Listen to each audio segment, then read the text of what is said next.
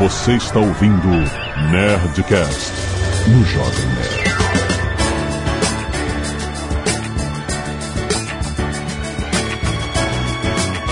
Landa, landa, landa, nerds! Aqui é Alexandre Antônio, Jovem Nerd. Peraí.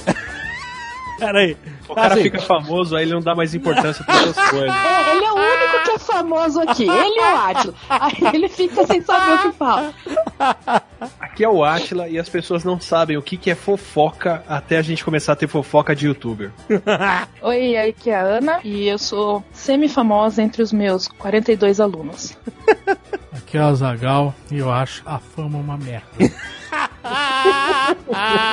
Sim, nerds, estamos aqui para falar sobre a psicologia e a ciência da fama. Existem níveis de fama, olha aí, é relativo. Tudo é relativo na fama, mas vamos entender como esse fenômeno, por que, que a pessoa que é famosa é uma pessoa normal, ou que nem a pessoa que não é famosa. Por que essa coisa da admiração pela pessoa porque ela é famosa? Como funciona o cérebro em ambos os lados? E-mails! Canelada.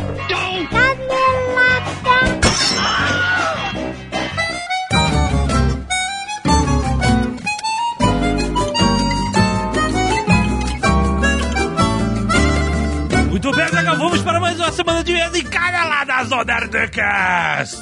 Vamos. Azagal, estamos na Comic Con, tá? Loucura, loucura! Não tá tão loucura assim ainda. Não, quando a gente tá gravando ainda não começou a loucura. Mas quando as pessoas estiverem ouvindo, certamente. Vai tá. Ou não. eu Ou já acabou já. Exato, sempre, né? Mas olha só, não tem nada a ver com o Comic Con que a gente vai falar. Foi só um show-off. Só show off, só carteirada. Quero falar sobre Nerdcast Stories. Atenção, fãs do Nerdcast. Se vocês ainda não estão vendo Nerdcast Stories toda sexta-feira lá no canal do YouTube do Jovem Nerd, por favor, façam isso e passe adiante, rapaz. Quem não conhece o Nerdcast, tem muita gente que pergunta qual é o Nerdcast que eu devo usar para introduzir a uma pessoa que não conhece, que nunca ouviu. Cara, o Nerdcast Stories é a forma perfeita de você introduzir o assunto. Por quê? Você não precisa. O cara às vezes fala assim, putz, mas não vou ouvir uma hora de uma hora e meia de, de podcast. Mostra o Nerdcast Stories que aí ele vai ver a pílula, a pílula dos melhores momentos de 11 anos de Nerdcast, cara. Então vai lá. E aí aproveita e fala pro cara, ah, assina aí o canal do Jovem Nerd, porque é muito maneiro. Todo dia, praticamente, tem uma atração nova, cara. Se você considerar o Nerdologia também uma atração do Jovem Nerd, você vai dizer que todo dia tem até mais de uma atração pro cara se divertir. Gente, passe pra frente, isso que é o mais legal. Quando você mostra o, o, o Nerdcast pra um amigo, é uma prova de amor que você tem o seu amigo, porque você quer compartilhar aquela coisa, aquele momento engraçado, aquele momento que te fez feliz com ele, é que você está compartilhando a sua felicidade. Não é mesmo, Azagal? É. E o episódio de hoje tá especial, por favor, vá lá ver. Muito bom. E não se esqueça de baixar o aplicativo do Jovem Nerd, gente. Principalmente agora na Comic Con que tá rolando notícia a cada segundo. Tem uma notícia nova bombástica. É muito bom você ter o aplicativo, porque você nem precisa procurar a notícia bombástica. Ela chega até você por push. Você pode configurar o seu aplicativo para você receber push notificações quando sai um mega trailer novo, uma notícia bombástica de games, de cinema, de qualquer categoria. Você escolhe, você configura. Ou se você não quiser receber push nenhum, você também pode configurar dessa forma. O fato é que o aplicativo do Jovem Nerd é uma forma rápida e fácil e prática de você ver as notícias diárias, os reviews, as colunas, os nerd offices, os nerd players, nerdologia, o nerdcast. Você pode fazer a sua playlist, pode baixar, ouvir o nerdcast offline. Cara, tem tudo do universo Jovem Nerd num lugar só. E é no aplicativo do Jovem Nerd para iOS, para Android. Baixa aí, é de graça, cara. Um aplicativo excelente que vai te deixar conectado com o mundo nerd diariamente. É isso aí. que isso aí? O que, que foi esse? É isso aí. Eu tô vendo a agenda da Comic Con, cara. Presta atenção, Eu quero ir na festinha do Blade Runner. Pois é, olha aí, que beleza. Vamos lá. E se você não quiser ouvir os recados e e-mails do último Nerdcast, você pode pular diretamente para 13 minutos e 30 autógrafos e selfies. Azaghal, vamos agradecer, como toda semana, as pessoas que doaram sangue e salvaram vidas. Lembrando que, quando há pedido de doação específico, é uma emergência. Se você estiver na praça dessa pessoa e puder doar diretamente pra ela, você vai ter certeza de que você vai estar salvando uma vida. Olha aí, doação de sangue para Geni Pereira Pascoal. Gente, tem link aí no post. Se você puder doar, vá lá, porque certamente é uma matéria urgente. Não mais, você pode doar sangue anonimamente e com certeza você também vai ajudar alguém a salvar vidas. E por isso que eu agradeço o Henrique Abreu, o Fabrício Oliveira, a Beatriz Cacau, Gabriel Nacalci, Eric da Silva França, Ítalo Calazans, Silvana Gonçalves, José Lopes, Guilherme Toso e Amanda Luna. Cara, valeu galera por esse gesto altruísta de você doar o seu sangue para o próximo, mesmo que você nem saiba quem é. Salva vidas de verdade. Doe sangue, seu nerd. Manda aqui a foto pro Nerd Cacete de Agulha que a gente agradece. Temos também pessoal que doa cabelos do Escapo Solidário, Ana Paula Bonilha, a Bruna Machado e o Vitor Canhão. Muito bom, muito obrigado, nerds. Vamos à arte dos fãs. Pôster do mistério de William Faraday por Daniel Brandão. Caraca, cara, você caprichou. Tá muito, muito foda. Além do mais, temos o Azagal DAK Serranda do último Dead Player de Sniper Elite 4 pelo André Artilheiro. Muito bom, fez uma montagem. suas partes. Só isso que eu digo pra você. Matheus Detone, biólogo 24 anos, juiz de fora Minas Gerais. Este não é meu primeiro e-mail. Na verdade é o quinto. Olha aí, Azagal, protocolo com detalhes. Saudações, caros nerds. Gostaria de fazer uma pequena contribuição para a discussão sobre se e quais animais sofrem ou não. Olha aí, Azagal. Vamos ver. Falou que o animal que abraça. Só não manda um abraço. Ele... Bom, fiz mestrado em comportamento animal e, além de conviver com diversos vegetarianos e veganos, nos- nós, biólogos, temos acesso aos estudos que tratam sobre a sensibilidade à dor e a senciência de organismos. De forma resumida, quando eu entrei na universidade, seis anos atrás, já se estava concluindo que peixes eram o grupo mais basal de organismos que sofreriam e possuiriam senciência. Durante a minha graduação, vi uma crescente onda de pesquisadores avaliando o mesmo para insetos e outros antrópodes, como o camarão. A questão do inseto sofrer depende da sua mira, né? Exato. Porque se for certeira, ele nem sabe o que aconteceu. E é visível uma tendência no meio de classificar os, os antrópodes como sencientes em breve, ou seja, camarão entra aí. Ainda mais chocante, já ouvi palestras de alguns ecólogos que começam a defender processos similares em plantas. Apesar de respeitar que adota os estilos de alimentação alternativos, uma parte de mim tem muita curiosidade em saber como se comportariam, especialmente os mais ligados à ciência, se fosse concluído que plantas sofrem como animais. E para piorar, muitas vezes não estaríamos as matando, mas sim as aleijando constantemente para comermos seus membros perdidos e condenando-os a uma vida de tortura e sofrimento. Grande abraço e continue sempre se azedando com esses tipinhos de pessoa. Catarina Campelo, engenheira civil, 26 anos, Rio de Janeiro, RJ. Este não é meu primeiro e-mail. Muito obrigado, nobre engenheira, pelo protocolo seguido. Olá, como estão? Serei breve. Trabalhei por alguns anos no centro do Rio e tive o prazer de frequentar inúmeros restaurantes self-service. Olha aí, dentro do Rio é um lugar especial para esse restaurante. Principalmente os mais baratos e que ainda davam descontos para estudantes. Ó, Por conta disso, desenvolvi um sistema de classificação dos tipinhos de pessoas de restaurantes aquilo. Segue o top 5. Quinto lugar. O prato infantil. Adulto que finalmente pode pagar pelas coisas que gostaria de comer quando era criança. Exemplo: macarrão com nuggets de frango e batata frita. Trabalhei com um rapaz que este era o almoço dele todos os dias. Nossa, cara tá, ele se libertou, né? Finalmente eu posso. Comer o que eu quiser. Eu pa... Exato. Quarto lugar, o que economiza prato? Além de fazer apenas um prato de almoço, o que até aí não tá de errado, mas coloca até a sobremesa nele. Agora tá muito errado. É, exemplo, aquela fatia de melancia bonita do ladinho da carne de panela. Mas então, mas a, a- a- normalmente quando você vai num restaurante aquilo, a sobremesa, se é também pesada, ela tem um peso diferente, um valor diferente pelo peso. sei, o cara tá dando migué, tá sendo um malandro e pagando o peso de, de comida pra sobremesa. Terceiro lugar, pessoa que não percebeu que hoje era dia de uma comida específica. Exemplo, descobriu que hoje é dia de estrogonofe, mas já estava com arroz e feijão e salada no prato. Mas ele adora estrogonofe e vai comer mesmo assim. com feijão, com arroz e com salada. Caraca. O segundo lugar, Apocalipse está próximo. Pessoa que acredita que não terá o dia de amanhã, então precisa comer tudo hoje. E mistura tudo no mesmo prato. Exemplo: bife, frango empanado, peixe ao molho, ovo frito e uma linguiçinha. Apocalipse está próximo, melhor nome. Em primeiro lugar, apropriação cultural. Mistura de comidas nível hard. Exemplo, sushi com feijão. Ah, não! Afinal, sushi já tem arroz. Excelente. Essa era uma prática muito comum em um dos restaurantes perto da minha faculdade. E que eu não tolero É. nem carne moída no mesmo prato que feijão. Deixei de frequentá-lo bem rápido. Menção honrosa. O planejador. O meu tipinho, porque eu estou longe de ser normal.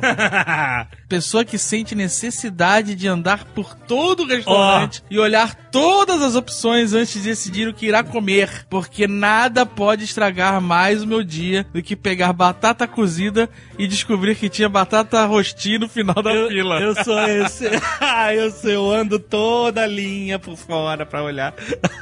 Totalmente, cara. Júlio Ferreira, arquiteto e urbanista, 26 anos, Sorocaba, São Paulo. Olá, pessoal. Esse realmente não é o meu primeiro e-mail. Entre tantos tipos citados, tipos eu digo, tipinhos de pessoa no último Nerdcast, gostaria de citar um tipo que tenho convivido muito nos últimos tempos. O malandro do bandejão. Olha aí. Ele atua de diversas maneiras. Tem os que iniciam seus trabalhos antes mesmo de adentrar ao refeitório, seja cortando aquela fila no dia do estrogonofe, dando aquele migué fingindo que a carteirinha não está passando para entrar na faixa, ou guardando aquela mesa inteira antes de pegar o prato, daquela inclinada nas cadeiras, né? Então, mas isso aí- Oito cadeiras inclinadas. É, quando o cara pega uma mesa desse tamanho é foda, mas é- é- eu acho ruim você ir pra um lugar pra comer e sair com a bandeja e ficar olhando. né? Ficar olhando é difícil. Eu tenho a tendência, a tendência a reservar uma mesa de sentar. Mas, né, não uma mesa gigante, né? Não. Uma mesa... A Cara, não ser que eu esteja com muita gente. né? Mas. Mas o episódio em especial que eu queria compartilhar aqui aconteceu com um amigo que estava almoçando sozinho em um dia de bandeco cheio. Bandeco seria o bandejão, é isso um apelido para bandejão? Deve ser. Esse, esse cara, o colega, relatou que após se servir, tendo salsicha como a mistura do dia, encontrou um lugar vago para sentar. Logo após reservar esse espaço com o seu prato, resolveu pegar um copo d'água. Aí é o erro. O cara deixou o prato Num Bom. lugar público. Assim que retornou, notou que havia algo errado. O malandro havia agido. Algum ser roubara as salsichas de seu prato. Caraca, só sal salsichas? O que realmente entristeceu meu colega foi que todos ali presentes estavam desviando seus olhares e sendo parceiros deste crime.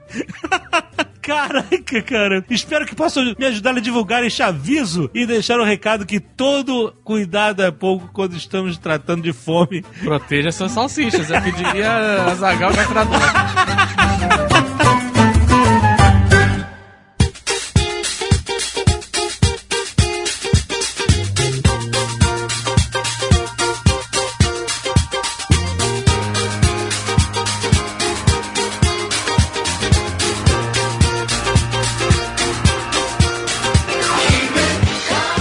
vocês tinham que ter chamado Paulo Coelho pra esse Nerdcast, hein? Ah, Né? Eu acho que vocês tinham que ter Já poderíamos mesmo. acionado os contatos pessoais. Nem me toquei disso. olha só. Ele participaria, o pior é que ele participaria. Sem conhecer a pessoa, nem tá julgando nada, mas podia dar uma de humildão, falando de fama aqui e tudo. Não tem nenhum André? Olha aí.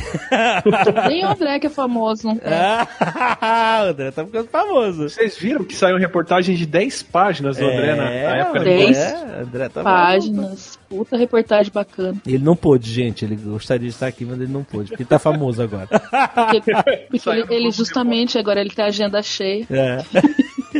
Eu queria entender dos nossos cientistas qual é da fama. Coleda, olha, um Por que abrangente. uma pessoa, de repente, passa a ser mais importante que as demais, às vezes por nada? Puramente por nada. Não, tem pessoas que são famosas porque são notáveis, porque tem algum talento extraordinário, seja nas artes, na ciência, onde quer que seja. Mas, a maioria das pessoas, por exemplo, o Tom Holland.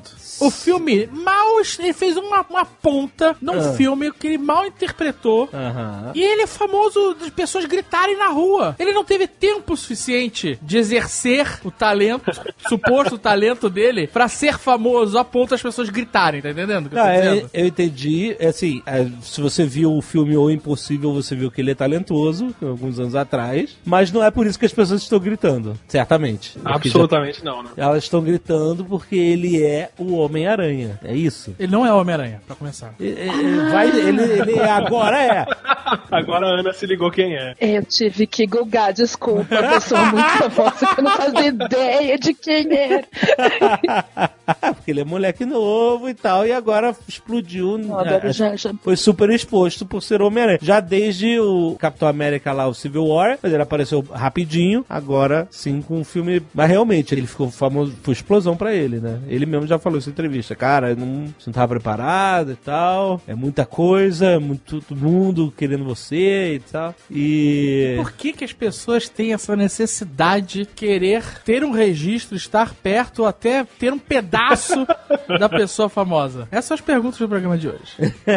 Eu já, eu já posso começar com uma, uma comparação aqui. Manda. A- até, sei lá, 100 anos atrás. Aqui no caso do Brasil, até uns 20 anos atrás. Você dificilmente ia conhecer alguém que vive a mais de 100 quilômetros de onde você tá. Porra, 20 anos atrás, Watson, 20 anos atrás, 1997. Porra, eu já tava na Vai. faculdade há 20 anos atrás. Uns- até uns 100 anos atrás, a gente dificilmente conhecia alguém que vivesse a um- mais do que um raio de 100 quilômetros de onde a gente morava. Você podia muito bem passar a sua vida inteira sem nunca ter saído da tua cidade. Então, qualquer um que você via com frequência era uma pessoa conhecida. Qualquer pessoa que você visse várias vezes no seu dia ou na sua vida era alguém da sua família, era alguém próximo, era alguém da tua vila, era alguém da tua tribo. De repente, a gente tem essa exposição maluca de hoje que você consegue ver várias vezes uma pessoa e ver que várias outras pessoas olham pra ela e reconhecem ela sem sair do seu lugar. A gente tá simplesmente esse tipo de familiaridade do que a gente vê muitas vezes, até ontem queria dizer que era uma coisa segura, conhecida e confiável que vivia perto da gente. Só agora que isso pode ser uma pessoa que tá do outro lado do mundo aparecendo no- na TV pra gente. Até ontem isso era sinal de que essa pessoa é legal, é confiável, tá aqui perto e você conhece ela. A gente confunde naturalmente alguém que é muito exposto a gente, ou alguma coisa que é muito exposta e que é muito familiar pra gente, com alguma coisa boa. É pra isso que serve propaganda, inclusive. Você vai mostrar aquilo tantas vezes que aquele negócio se torna natural pra você. Parte do que dá a fama hoje em dia é simplesmente o fato da gente ver muito essas pessoas, porque até ontem você só via muito pessoas que conviviam com você. Isso explica a fama dos youtubers? A fama e a influência deles. Pensa, vocês, por exemplo, vocês dois, até entre 2007, que foi quando eu comecei a ouvir o Nerdcast, e 2011, quando a gente começou a gravar junto, eu sempre ouvi o Nerdcast. Comprava na Nerd Store? Eu comprei a caneca e a camiseta do Lambda Lambda Lambda. Funcionou, né? A influência. Inclusive a camiseta não me cabe mais, mas isso é outro detalhe. Ó, outra, outra influência. Tipo, nesses anos todos eu ouvia vocês uma hora, duas horas por semana. Eu não via minha irmã uma hora duas horas por semana. Aham. Então, óbvio que se eu ouvir a voz de vocês tanto, vocês eram amigos. Estou sempre ouvindo vocês, eu conheço essas pessoas, eu sei quem elas são. Tanto que a primeira vez que eu vi o Alexandre, a primeira coisa que eu fui perguntar é quem era portuguesa, quem era casado com quem, como é que era o esquema de família, porque eu não tinha me ligado até então como é que era. Pergunta mais cotinha possível. Mas porque, tipo, cara, o cara é meu amigo, eu, eu- claro que eu quero saber isso. A gente confunde essa exposição e, e o fato de ver essa pessoa constantemente com uma coisa próxima e como um amigo nosso. E a gente tem cada vez mais plataforma de exposição que a gente não tinha antigamente, né? Há uns 20 anos atrás do aí, a gente tinha televisão, a revista Caras, a Contigo, quem era super famoso aparecia nesses lugares, mas a gente continuava vendo mais isso do que a irmã que morava longe. Agora, a gente tá exposto o tempo inteiro sendo bombardeado. A gente entra no YouTube e a gente vê a casa das pessoas, vê a pessoa trocando de roupa, vê a pessoa comendo, vê a pessoa contando os problemas da vida dela. Você entra no Twitter e você fala com essas pessoas, elas te respondem. A gente tá no nível que as redes nascem e morrem, né? Tipo Sim. Vine. Criou milhares de super celebridades do Vine. É. E o Vine já, já não existe mais. É sinistro, né? É muito Não é? Se rápido. bobear até o Nerdcast ao ar, o O Snapchat já não existe mais. É, e tem várias celebridades do Snapchat também. É realmente a forma, assim, a quantidade de mídias que vão surgindo para expor, né, as pessoas é massiva, né, hoje em dia. Quando eu falei de fofoca de youtuber, eu não tava brincando, não, cara. Porque você imagina assim: quantas vezes por ano você vê o Tom Hanks? Tom Hanks tem tantas, né? O Tom Hanks? É, Tom Hanks é devagar. Qualquer ator, assim, sei lá, al- alguém que tá muito. The Rock. The Rock você vê, acho que seis, sete vezes por ano. Seis, sete vezes por ano, né? Tipo, ele faz uns seis, sete filmes. É, tipo isso. Quantas vezes você consegue ver um youtuber Se bobear diariamente. se bobear diariamente? Isso é uma celebridade. Isso é uma pessoa que é muito vista e que as pessoas têm como alguém próximo. É que a gente já é velho, já não se apega mais a essas pessoas, mas pra um teen, pra um adolescente que tá crescendo agora e vendo youtuber, um- uma celebridade de internet é muito mais próxima dele, ele vê muito mais sobre a vida dela, acompanha o cachorro nascendo, morrendo, prima, filha, tia. Você sabe muito mais da vida da pessoa do que você sabe de uma celebridade de Hollywood. Mas essa fama do YouTube, ela não acaba com mais facilidade? Eu não, não tô afirmando isso, tô perguntando realmente. Porque assim, tem muita gente que já foi famoso ou é famoso em rede social, blog, YouTube, Twitter, o que seja, Instagram, mas que a pessoa, se ela não tiver ali bombardeando o público dela constantemente com ela mesma, ela vai ser esquecida pela quantidade de oferta que existe, né? Então o cara vai deixar de ser visto para ser visto por outros. A gente tem vários casos de vários youtubers que eram famosos, gamers principalmente, que é onde tem a maior quantidade, que hoje praticamente desapareceram. Enquanto uma celebridade de Hollywood, por mais que ela não, realmente não esteja todo dia dentro da casa das pessoas, ela tem uma, uma base célebre, não sei se eu poderia chamar assim, mais sólida. Então, mesmo que você não veja um filme desse cara por algum tempo, quando ele aparecer, você vai recordar. Eu acho que isso tem a ver com o custo dessa celebridade pra quem mostra. Pra dar um exemplo, como é que alguém vira celebridade na TV? Como é que você pega um cara tipo o Celso Portioli? Ah, você tem que fazer um teste de sofá, e aí você. Como é que começa uma Angélica? Você começa com 50 crianças, vê qual delas que se comporta melhor e que aparece melhor na TV, e você passa 20 anos socando essa pessoa na cara de todo mundo todo dia, até aquilo ficar tão marcado que você reconhece aquela pessoa de qualquer jeito. Gastou 20 anos pra formar uma celebridade dessa. Quanto tempo não tem o Faustão na TV? Porra. Então, trocar uma celebridade dessa que você já gastou 20 anos pra construir tem um custo muito maior do que uma celebridade de YouTube que é espontânea, que é gerada ao contrário. Tipo, ao invés de você pegar um e cultivar 10 anos, você joga 100 deles por hora fazendo upload e o que for mais simpático, o que for mais empático, o pessoal curte e passa pra frente. Mas de onde veio esse, tem outros 5 mil pra mim. É, na TV, Rodrigo Faro. Qual é a fama? A fama do Rodrigo Faro é inexplicável. Ele tá toda semana na televisão, cara. Mas é inacreditável. É a familiaridade. Você já viu tanto ele que você aceita ver ele de novo. Mas o problema é que eu sei que ele é famoso, mas eu mal lembro da cara dele. eu, ve, eu sei É quando eu, garoto olho eu falo. Rodrigo Faro. Mas coisa não é um big deal, não é? sim, sim. É, mas é, é isso. E esse negócio do filme também, eu acho que a gente tá esquecendo o ator de. Tipo, você pega uma Meryl Streep. É isso, você vê ela num filme a cada dois, três anos, certo? E no Oscar. Todo ano no Oscar. A Meryl Streep é um caso à parte. Todo ano no Oscar tá lá ela, né? Você vê ela durante cinco minutos por ano se ela não fizer um filme, e você vê ela durante duas horas por se ela fizer um filme. Mas você lembra da Meryl Streep. Mas a quantidade de investimento que foi sendo construído, assim, acumulado, que a gente não percebe. Cada vez que tem um filme com a Meryl Streep, a quantidade de propaganda, de branding que ela tem, é, tá acumulando lá na fama dela. De modo que ela tá ali, tipo, aquela fama latente. Você não lembra dela, mas quando ela aparece, você lembra. Essa celebridade instantânea do YouTube, do Instagram, essa ela é bombardeada mesmo. Tanto é que é isso. Nesse esquema de contínuo, assim, de bombardeio contínuo, uma vez que a pessoa sumiu, você esquece dela rapidinho. Mas é por que será? Porque não tem um valor? Porque, eu Talvez não sei. seja a percepção de valor das pessoas. Hum. Porque quando você vê um filme, ou um livro, ou um jornal é, impresso, é, ou um programa de televisão, a maioria das pessoas dá um valor maior porque aquilo existe, sei lá, uma, uma burocracia. Então é a plataforma. É uma plataforma, a pessoa teve que ser colocada ali ou um investimento alto para que aquilo acontecesse. O cara teve que, tipo, jornal, o cara teve que imprimir o jornal de verdade, né? É. Teve que ma- destruir árvores, fazer tinta, rodar máquinas, essas coisas. Enquanto nas mídias sociais, o custo hoje para você publicar o seu conteúdo é zero, quase zero. Você filma, você faz o upload, tá lá. É se é bom ou ruim, se tem algum valor ou não, whatever, ninguém decidiu isso. Enquanto na TV, teoricamente, ou em outros lugares, aquele valor foi filtrado, teoricamente. E isso eu acho que passa na percepção das pessoas, ainda meio que num ranço nessa mudança de plataformas que a gente vive hoje, né? Mas você não acha que tem um. Porque quando o youtuber tá no YouTube, ele tem um público monstro. Mas quando ele faz alguma coisa na TV, ou aparece em algum programa, numa revista, aí sim ele ganha algum estado. Ó, apareceu no Faustão, apareceu na Globo, apareceu no Jornal Nacional, sei lá. Apareceu no, no Jô Soares, sabe? Sim, sim, sim. A, a TV ainda carrega aquele crivo dos donos do portal, né? Bem ou mal, você precisou passar por alguns crivos, que seja, tipo, essa pessoa vai render audiência pra aparecer lá, que não rola na internet, né? É, mas eu quero dizer o seguinte, por exemplo, você não acha que o número de pessoas que consideram essa pessoa famosa, alguma coisa, ou o valor dessa celebridade não também influencia você? Porque às vezes você nem é fã do cara, não conhece todo o trabalho dele, não viu todos os filmes do cara, não sei o quê, mas você tem um apreço porque o cara tem muitos fãs. Você entendeu o que eu quero dizer? Ah, mas esse é o efeito da validação social, é É exatamente isso, é isso, é uma validação social. Você nunca foi exposto a ele, mas você tem a validação social. Então, pera lá, deixa eu parar pra pelo menos prestar atenção. Tentar, tem gente que até se esforça, sabe? Nossa, todo mundo gosta disso, tem que fazer um esforcinho pra gostar disso, porque deve ser bom. né? Foi assim que eu fui até a terceira temporada do Breaking Bad pra falar, não, pelo amor de Deus, isso é horroroso. não dá, chega. Não existe validação social possível que faça eu terminar de assistir isso. Mas você não conseguiu? Não conseguiu continuar? Não, aquele da mosca foi o Pô, mas o da mosca é o chato. A gota Depois você passa. Foi a Não, mo- gota a mosca é chato. Falei, não, fato. chega, pastelão, estão me chamando de idiota. Cara, você tem que passar da mosca.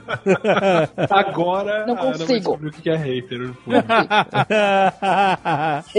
Putz, não tinha pensado nisso. É, bom, mas enfim, voltar, voltar pra validação social. Mas eu acho que é isso. É esse efeito da validação social. E talvez a televisão, a grande mídia, vamos lá, a mídia tradicional, mainstream, ela ainda tem esse valor de validação, sabe? Você só é famoso de verdade se você aparecer no Faustão ou no Jô Soares. Por enquanto, você é só famoso na internet. Aham. Né? Tanto é que a gente brinca, né? Agora eu sou celebridade do Twitter, celebridade de YouTube. Mas celebridade de verdade, Aham. aí é o cara que aparece na TV.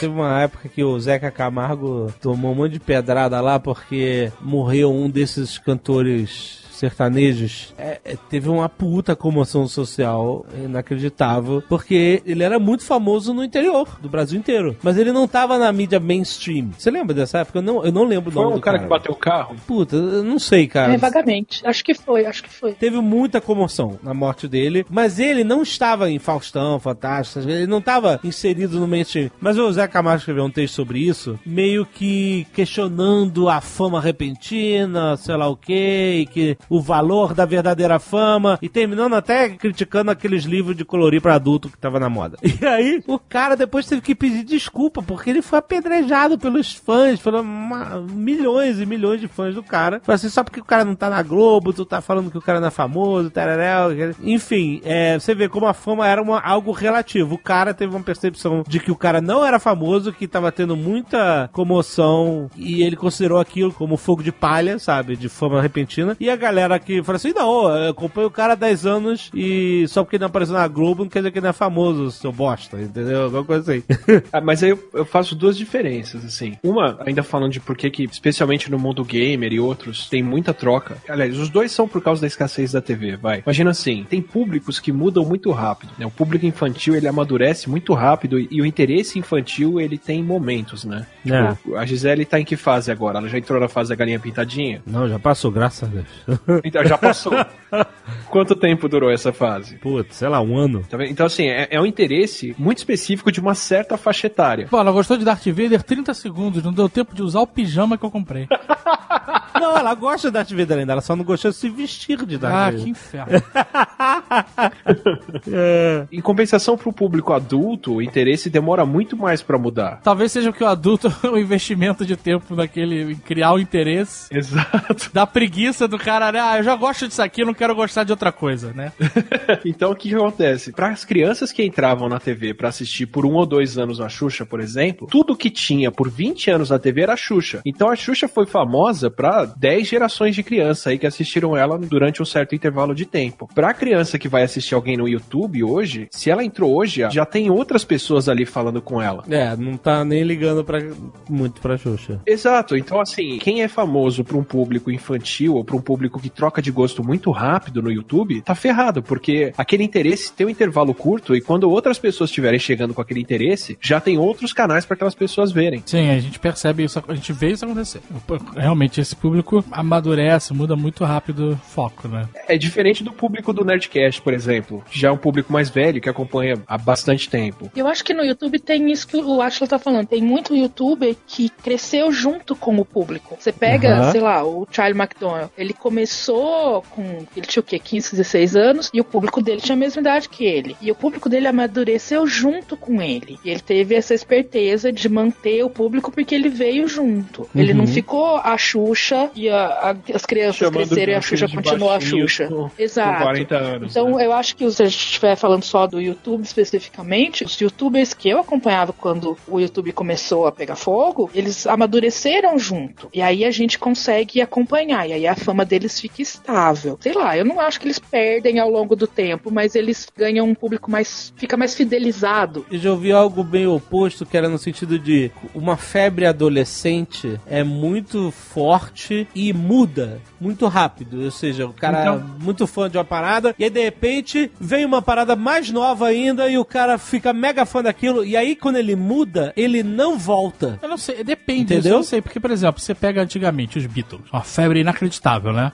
Os caras pararam de fazer show porque era inviável. é, exato. Eles não conseguiam mais, não era, não era ação pra eles fazer Sim, show. sim. As garotas choravam, desmaiavam, É, né? era gritaria. Era uma loucura, a dos cães de outros continentes desesperados com os gritos femininos e tal. E eles encheram o saco dessa porra também. De- Claro, É.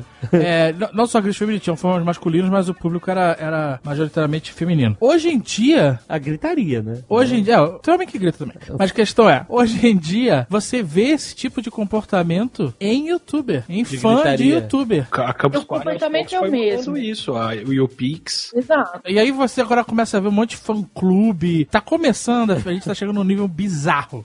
Sabe? Que antigamente as pessoas eram fãs assim, desse, ah, eu conheço esse cara, ele é meu amigo. A gente tá chegando no nível fã, admiração, desmaiar quando eu ver. Se diz sabe? a gente? Não, não, A gente não, a gente não é famoso. humanidade. De geral. Quantas vezes as pessoas viam os Beatles antes? Elas viam eles 3, 5, Exato. 10 vezes no ano e ouviam eles no, no LP e só. Hoje em dia, pra youtuber, as pessoas podem ver eles todos os dias e conhecer a vida da pessoa. Eu entendo, mas eu acho bizarro isso, é isso que eu tô falando, entendeu? As pessoas, sei lá, pegam foto de um casal, um casal que eles acompanham no YouTube. Aí pegam um frame do vídeo que o casal tá se olhando e bota, ai, como eu esperei por esse momento. What? É, é bizarro, cara, é bizarro. Mas isso acontecia no mesmo jeito com, sei lá, a Lady Di e o Príncipe Charles. É, é, pois é, é verdade. Com a casal da novela, É. Tarcísio e, a, e a Glória, sabe? Com a diferença que você não via a vida pessoal deles, porque isso quase não era exposto. Só o pouco que Não, eles queriam. isso era o furo da revista Caras, né? E hoje você tem como consumir isso muito mais. E aí tem a outra coisa que a TV não dava, que hoje em dia a internet dá, que é o, o nicho. A gente aqui no Brasil Isso. não passou pelo que os Estados Unidos passou, de ter uma diversidade tão grande de canal de TV a cabo, né? Nunca foi tão comum aqui no Brasil. né? Então, quem ditou que quem é famoso aqui no Brasil por muito tempo foi basicamente a TV. A Globo e o, e o SBT, e olha lá, né? A Globo e o Silvio Santos, né? Que até hoje eu lembro de Casa dos Artistas. Se você não assistisse, sei lá, você tá no domingo à noite, você pode não assistir o programa de esporte, você pode não assistir o que tá passando no SBT, você tá vendo só o programa da Globo. Mas em duas ou três trocadas de canal que você dá com controle remoto, você passou por todos os outros programas e voltou pro que você tá assistindo. Você sabe quem são as outras pessoas que estão nos outros canais. Você sabe quem são os outros famosos. Então, mesmo que você não seja parte do público deles, você sabe da existência deles. Agora, na internet. Todo mundo sabe quem é o Celso Portioli, né? Todo mundo sabe. Você pode não ver ele, pode não ser o seu ídolo, você pode não assistir o programa dele, mas você sabe quem é o cara é. Porque, ah, é aquele cara que eu vejo no SBT quando eu passo por lá no domingo, sei lá, quando era o dia dele. Na internet hoje é impossível você acompanhar todo mundo. E tem nichos e nichos que você nunca vai saber. Então tem gente que é hiper famosa, 10 milhões de seguidores, 5 milhões de seguidores, mas não, absolutamente não é o nosso nicho, a gente não faz ideia quem são. Sim. Isso é só a internet que dá agora. Então, sei lá, o Whindersson Nunes, se você É. for ver, ele tem acho que 20 milhões de Sim. assinantes no canal dele. Não, mas todo mundo sabe. Não, nunca ouvi falar. Como assim, cara? A Ana não é um exemplo porque ela também não sabia quem era Tom Holland. Então ela, ela tá. Ela, né, os dois extremos não pegam, nenhum extremo pega ela. Eu, eu não liguei o nome da pessoa, depois vocês falaram que era o Spider-Man, que eu vi o vídeo dele dublando a Rihanna, Umbrella, Aham, tá bom. e Tá aí bom. agora faltou só essa ligação. Mas muita gente, por mais que 20 milhões de pessoas saibam quem ele é, muita gente não sabe. Às vezes eu falo num grupo de pessoas que é conectada, e é o Whindersson Nunes, o cara, quem? Nunca ouviu falar e tal. Tá, Assim, não é super conectado. O cara que é super conectado tem que saber.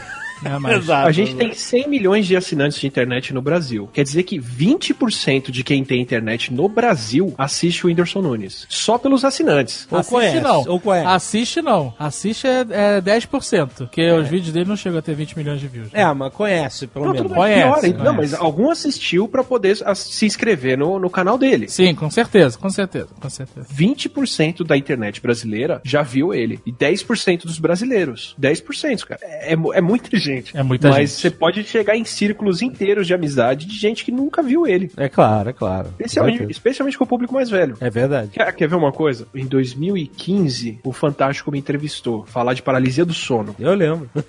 E se lembra? Saiu Oh. no domingo à noite e apareceram uns 100, 150 comentários no Nerdologia de gente falando: Nossa, você apareceu no Fantástico, nossa, que legal. Ainda aquela coisa de celebridade só é celebridade quando tá na TV. E eu não tô falando que eu sou. O pessoal sentiu essa necessidade de vir comentar que viveu na TV. que viu na TV. E não fala assim, caramba, vi você toda semana aqui no Neurologia. É? Isso. É tipo ali, whatever, mas você apareceu É na muito TV. engraçado isso.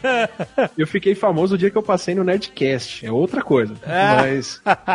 Aí saiu a reportagem na Veja falando de youtubers. Lembra que ficou uma. Saiu uma. Acho que vocês deram entrevista, mas vocês não apareceram na É, foto. tem a foto sua e do Felipe e outros youtubers. Tem a foto minha e do Felipe na reportagem. Sabe quantos comentários no Nerdologia fizeram dessa reportagem? Ah. Nunca entrou ninguém no Nerdologia e falou: Nossa, vocês apareceram na Veja. É, revista não converte, malandro. É impressionante. Essa é a sobreposição de público que a gente tem com a revista Veja. O porteiro do prédio passou a me reconhecer por causa da revista. O forteiro daquela folhada na revista. Né? Exato. Ah. Eu peguei de carro e o porteiro, "Ô, essa revista aqui, ó, ó você aqui. E- mas só, ninguém que assiste o Nerdologia, pelo menos que comentou, lê a Veja. Olha aí. Essa é a diferença do público. Mas eu acho que a gente tá bem no, na mudança ali dessa coisa. Por isso que a gente tem. Ah, mas o cara é famoso quando vai na televisão. Mas ele é famoso pra 20 milhões de pessoas. Mas não, mas ele é famoso quando vai pra televisão. Mas ele não é famoso quando vai pra revista. Então a gente tá bem no meio da transição, eu acho. Do famoso esquema Beatles, que só tinha o Beatles. Tinha uns Stones, que eram muito melhores, inclusive, né? É, não dá pra comparar a histeria Beatles com a histeria com o, o youtuber, porque era uma histeria mundial, porque Claro. só tinha aquilo. Agora a gente tem uma histeria, mas ela é de nicho, ela é, lo- ela é localizada. E ela tem muito mais a ver às com vezes, você, né? É, às vezes você tem essa passagem. Ah, o cara apareceu no Fantástico, o cara apareceu no, sei lá, no Faustão. E aí ele faz essa passagem, mas o nicho dele volta, sabe? Tem certeza que não, hoje não aparece nego no Nerdologia falando, ah, eu vi você no Fantástico em 2015. não, não mais. Exato. ela é transitória. Se ela não fica permanente, ela some. É, tanto que é isso que é o trabalho da assessoria de imprensa, né? Que muita gente se torna célebre por ter conhecimento específico em alguma área, por exemplo, o Átila, biólogo, pesquisador. se ele paga uma assessoria de imprensa pra torná-lo top of mind sobre pesquisa, biologia e cultura pop, por exemplo, Aham. é, e aí toda reportagem que tiver vai estar lá o quotezinho do Átila, Sim. aquela fotinho dele com aquela camisa de esqueleto recortadinha, fotinho que ele fez pra assessoria, sabe? Aham. Aparece no Fantástico uma reportagem, o Átila vai dar a opinião dele, Aham. aí vai lá na- no, programa Conta Corrente. Vira, vira correspondente da Globo qual News, é isso aí. É? Cara aparece esporadicamente em vários momentos. A assessoria de imprensa faz isso. Sim. Ele acaba se tornando célebre pela repetição. verdade. sim. Às vezes sem ter público, inclusive. Sim. Mas você acaba, ah, eu lembro desse cara, eu já vi ele uma vez. Porque ele tá sempre aparecendo e dando aquela opinião, né? O ah, Neil- paralisia do sono, né? Sempre parece o. É, o, Neil, o Neil deGrasse Tyson falou que isso foi o que aconteceu com ele. ele. Quer dizer, ele não falou se ele pagou a assessoria de imprensa, mas começar, a imprensa começou a procurar ele pra ser correspondente, pra falar sobre a área dele, e ele era um cara que sempre respondia à imprensa. E ele sabe falar muito bem também, óbvio, né? Mas ele tinha a disposição, talvez o desejo de sempre aparecer. Então ele foi ficando famoso, famoso, cada vez mais famoso, cada vez mais famoso, simplesmente porque ele ficava pintando de um lugar e outro na imprensa especializada e não especializada, principalmente mainstream, pra falar como astrofísico sobre alguma coisa, né? Ele ainda trabalha no, no Museu do- de História Natural, então divulgação científica é meio que o papel dele lá também. Então, mas, por exemplo, aí você pode falar assim, mas o Neil ficou muito famoso por causa do Cosmos. Realmente, muita gente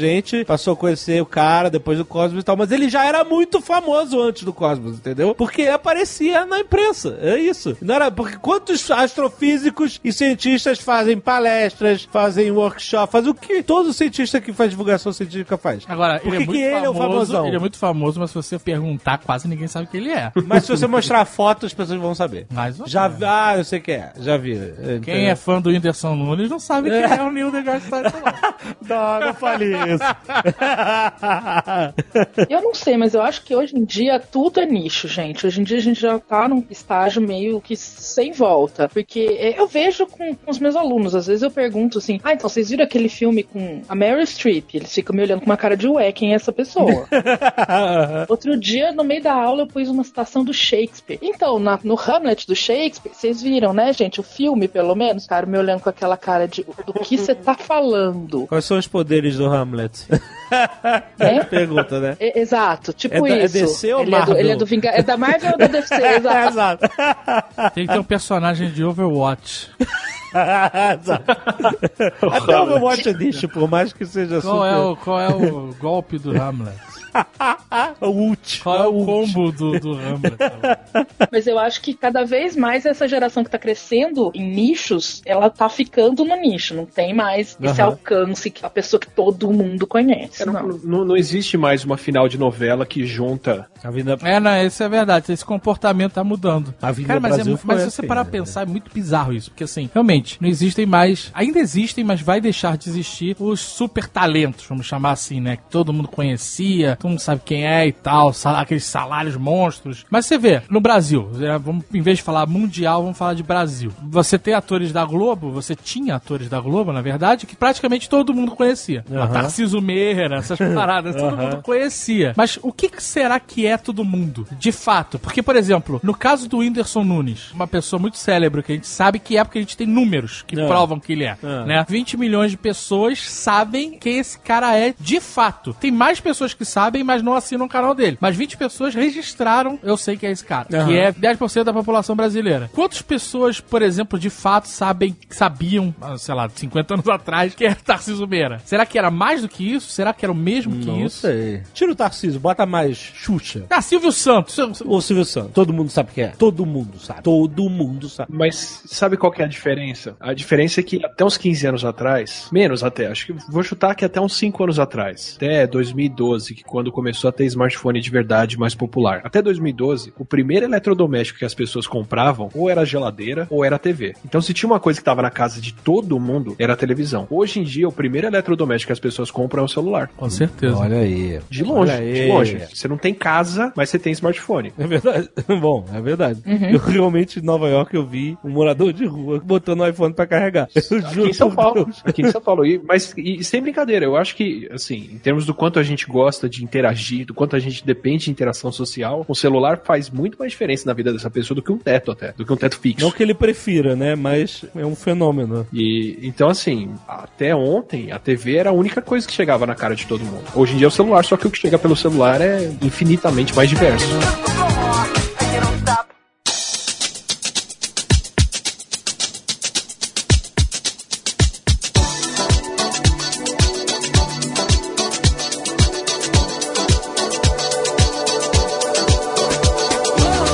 Quero falar sobre uma relatividade da fama. Vou dar um exemplo do que eu quero dizer. Pelé. Contar a história do Pelé. Pelé é mu- mundialmente famoso. Ele é um daqueles caras que tem fama eterna. Mundial. Internacional. Assim, não é que eu não vou dizer que todo mundo conhece o Pelé, mas ele é um nome muito forte no mundo inteiro. Mais forte fora do Brasil do que no Brasil. Inclusive, pois é. Então, o que- mas Não, o que acontece? o Pelé é famoso, é, é, inclusive, entre pessoas que nunca viram ele jogar. Nunca, exatamente. A nossa geração, por exemplo. Eu vou dar- viu e todo mundo sabe quem é. Eu vou dar dois exemplos. É, exatamente. Nós já nós não vimos ele jogar. Vou dar dois exemplos. Um, o Pelé, no Brasil, ele é um cara controverso, porque ele fala umas besteiras aí. 2013, falou aquele negócio, vamos apoiar o Brasil, esquecer essa manifestação.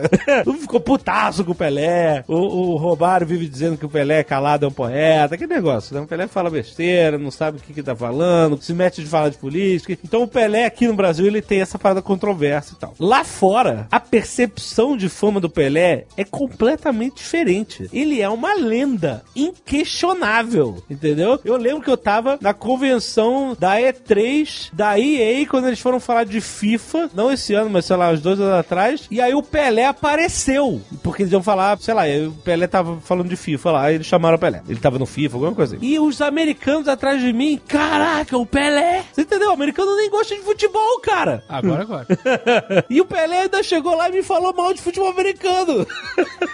Foi todo mundo aplaudiu pra caralho, cara, entendeu? Tá vendo? É porque eles ouviram ele muito pouco. Se deixasse ele falar por um dia inteiro. É, exatamente. Lembro que o, o Giuseppe da Montegrappa, nosso querido amigo Giuseppe, ele fez uma caneta do Pelé, que foi, puta, né, vendeu no mundo inteiro e tal, não sei o quê. E ele ofereceu da gente fazer um concurso. Ah, vocês querem fazer um concurso cultural e dar a caneta do Pelé? E foi bem nessa época. Eu falei, então, o Giuseppe Pelé aqui, ele é meio controverso. eu não sei se a Não galera vai vai querer. Entendeu? É, porque também tava mais. Hoje em dia já passou tempo, mas na época tava mais, tipo assim, todo mundo muito puto com o Pelé. E aí, pra você ver, ele não tinha essa percepção. A percepção é de que o Pelé é uma lenda do esporte, o maior jogador de todos os tempos e tal, e que ele vai ser sempre isso. Não importa o que o Pelé fale, etc. mas você vê, são famas diferentes em lugares diferentes. Mas aí, cara, eu acho que tem muito de você não ver o lado humano de quem é aquela pessoa, sabe? E, e mídias sociais eu acho que acabaram com isso, assim. Aham. Se você quer manter uma pessoa respeitada, mantenha ela longe de Twitter, Facebook, o que for. Porque É, é. invariavelmente vai sair alguma coisa que vai desagradar pra algum público. É incrível isso, né? A pessoa realmente, ela ou morre cedo, ou ela vive pra virar vilão. o Silvio Santos, cara, ele tá num ritmo aí. Ele tá pondo Nossa, essa prova, última né? dele, pelo amor Tá. Já tá na hora dele, né? Caralho, Cada cara. seis meses alguém tem uma cala bomba. a boca, alguém interdita esse cara. Porra. Quer dizer, a cada seis meses ele manda uma. Agora tá muito mais rápido que isso. o ritmo dele tá mensal, tá foda, sabe? Exato. É porque ele não sabe, né, cara? Mas eu acho que tem outras coisas aí também, outras variáveis. Hoje em dia, a percepção que a gente tem. Gente, vocês lembram da televisão nos anos 80, 90? Vocês não são tão novinhos assim. Infelizmente, lembro.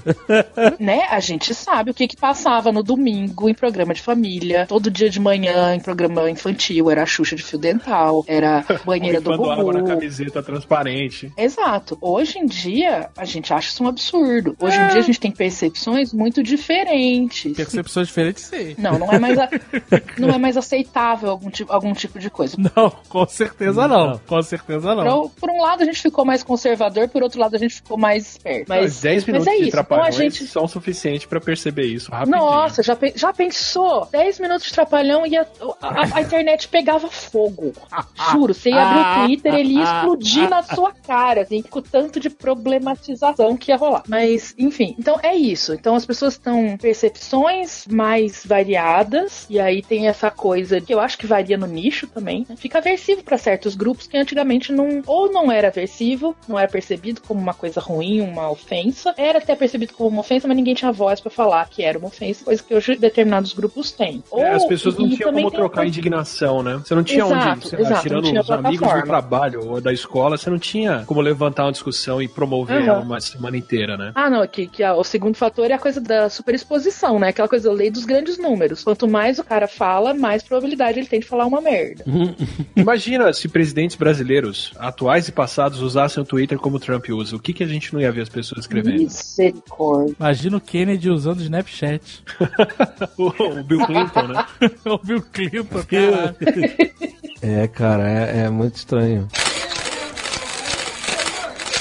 Eu queria entender um pouco do comportamento dos fãs. A gente tá falando de, de ferramentas que tornam as pessoas famosas e tal, mas por que as pessoas, e eu me incluo nisso, todas as pessoas, ou são 99% Você se delas, inclui como fã. tem esse comportamento de fã quando vê alguém que conhece ou que admira, quer bater foto e que acompanha a notícia. Sei lá, cara, hoje em dia, por exemplo, o Facebook do Jovem Nerd parece a revista contigo da nossa vida. O quê? É, você fez um post da Gisele aqui, já Ah. tem um print do seu post pra comentar o post. Aonde? Dentro dos, dos páginas de Jovem Nerd de fã. Meu Deus! É? Sério? Outro dia teve um cara que fez um print de um vídeo que eu curti.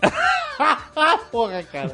Olha lá, Zagal curtiu esse vídeo. Aí eu botei aquela foto do Caetano é, aparece estacionando o carro no Leblon. é, né? Não é nada aí. Porque chegou nesse nível de loucura.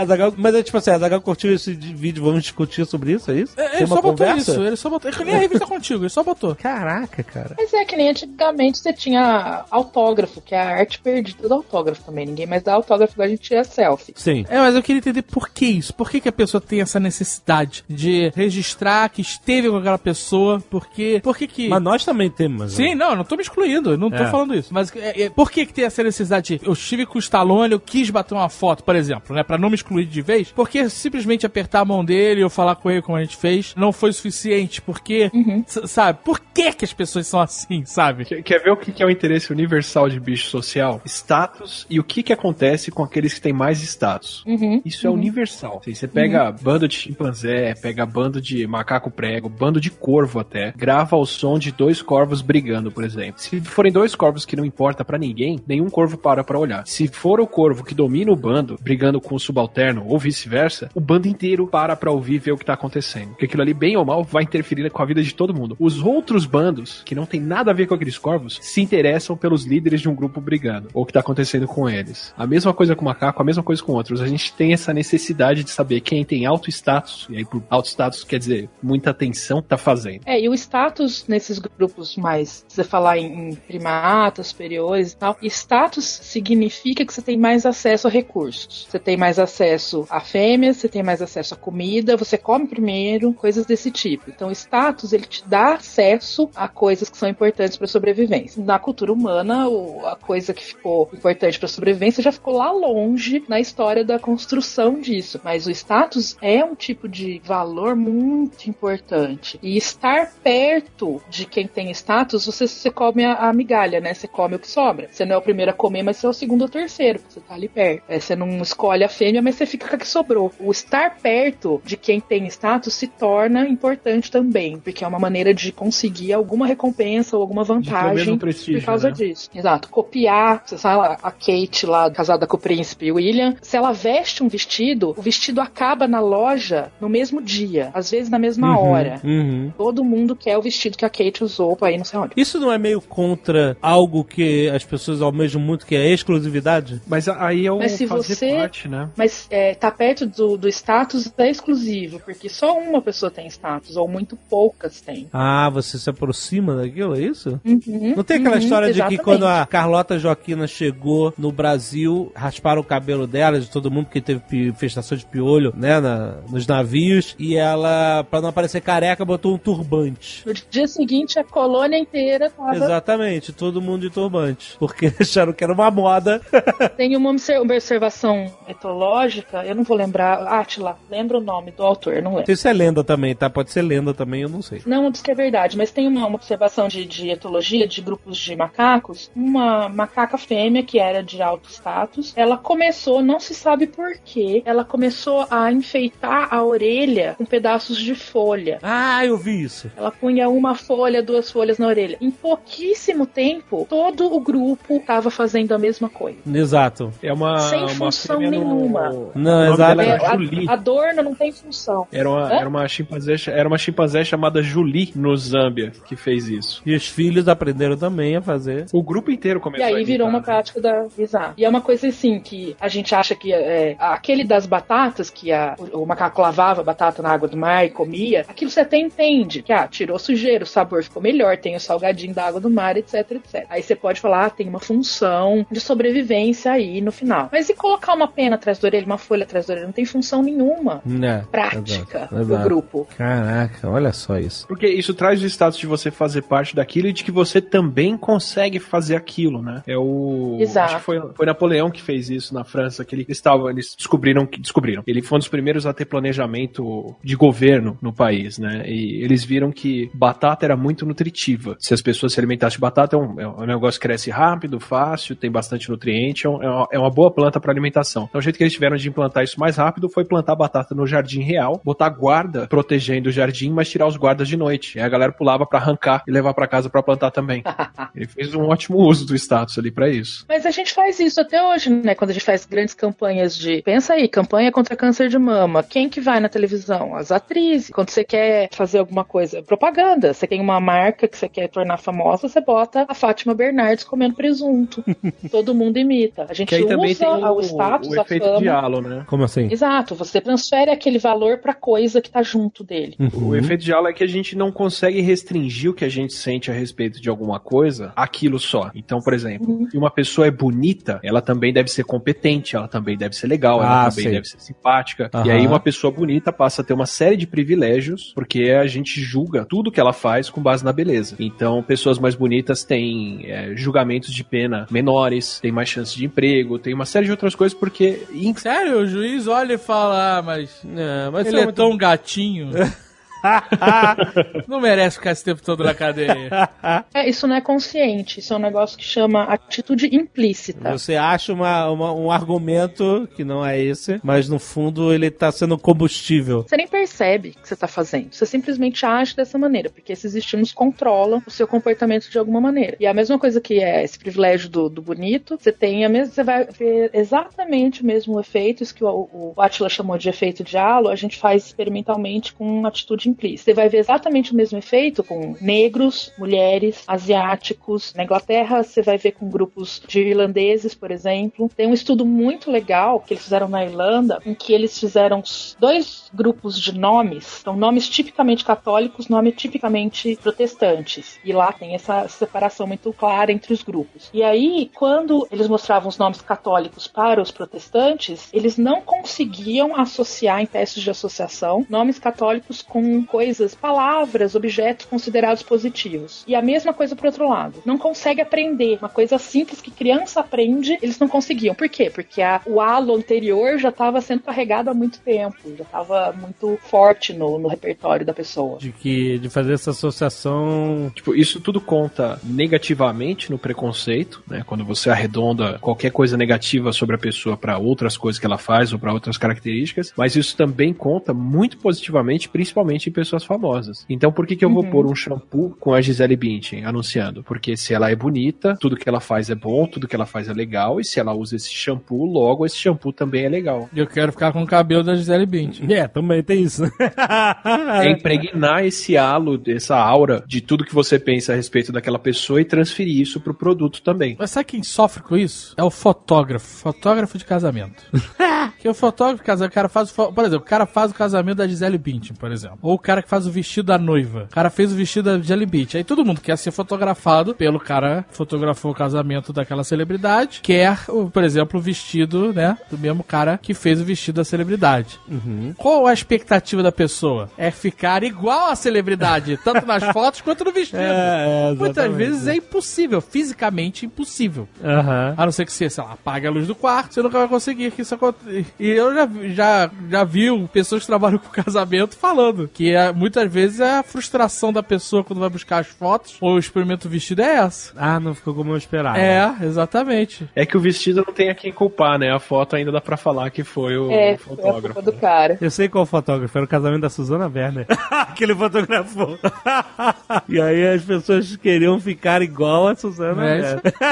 e não, minha senhora, a máquina só registra. Mas é engraçado como a pessoa projeta de um jeito que ela acha que ela contratando o fotógrafo que dá celebridade, né, Sim, no caso, sim. ela vai conseguir chegar à semelhança física da pessoa. É, exato. Ué, e no fim, o que importa na fama é essa aura, né? Ninguém quer o famoso pras coisas porque ele é famoso. As pessoas querem essa aura, esse halo de atitudes positivas a respeito daquela pessoa transferido pra produtos, pra programas, pro filme, pra todo o resto, né? Mas a gente pode usar isso também como estratégia, que nem o Napoleão fez com as batatas. Ah, eu uso, quem quiser me contratar Quando a gente- propaganda, é só chamar. Tá lá fazendo superpoder no Facebook que eu tô te vendo, Ati. Atila tá cheio de, de propaganda no Facebook com a cara dele.